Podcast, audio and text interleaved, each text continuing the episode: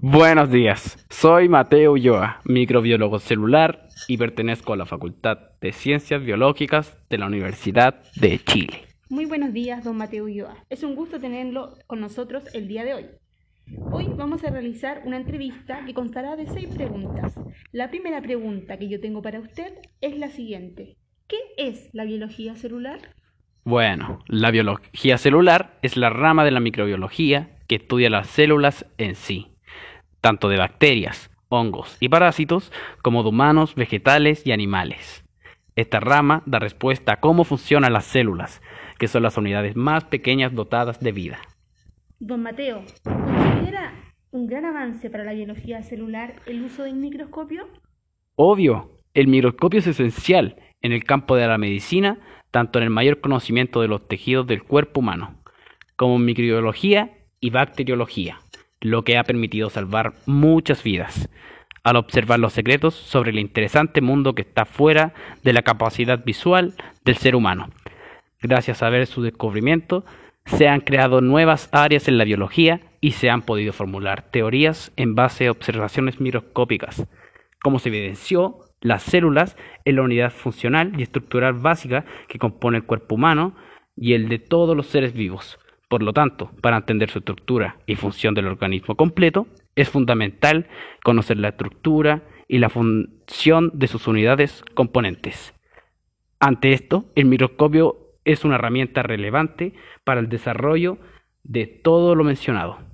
¿Qué métodos de estudio ha llevado a cabo usted con el microscopio óptico en la biología celular?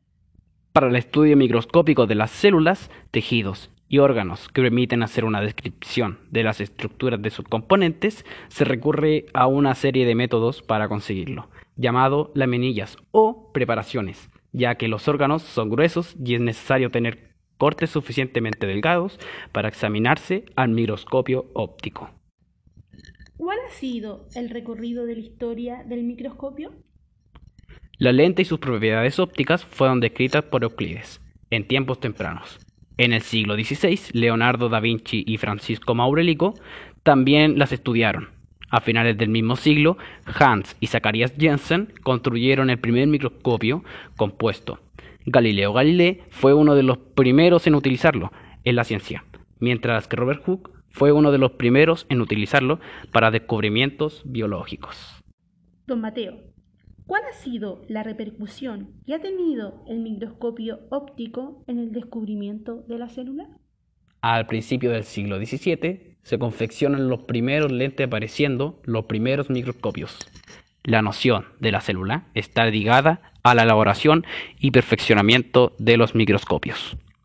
Robert Hooke ha sido uno de los grandes científicos de la historia, quien en 1665 publicó un libro llamado Micrografía, en el cual mencionó algunas descripciones fisiológicas de los cuerpos diminutos, donde se describe la primera evidencia de la existencia de las células.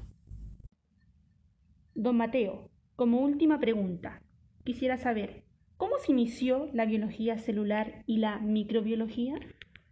Se considera como un gran precursor de la microbiología celular a Anthony, quien es uno de los hombres más reconocidos en la actualidad ya que inició el camino de la microbiología celular y la biología celular, y fue quien introdujo notables mejoras en la fabricación de los microscopios mediante sus lentes.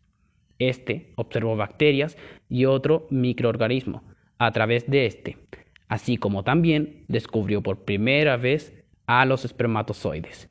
Sin duda alguna, todos los científicos mencionados realizaron un significativo aporte en esta área tanto en la época que los procedieron como en la actualidad, ya que, gracias a sus inventos y descubrimientos, hoy se puede estudiar esta rama y conocer mejor las partes del cuerpo humano, como tejidos, órganos y sistemas, así como también el funcionamiento del cuerpo humano. Don Mateo, ha finalizado la entrevista. Muchas gracias por la entrevista del día de hoy. Quedo dispuesto a futuras entrevistas. Hasta luego.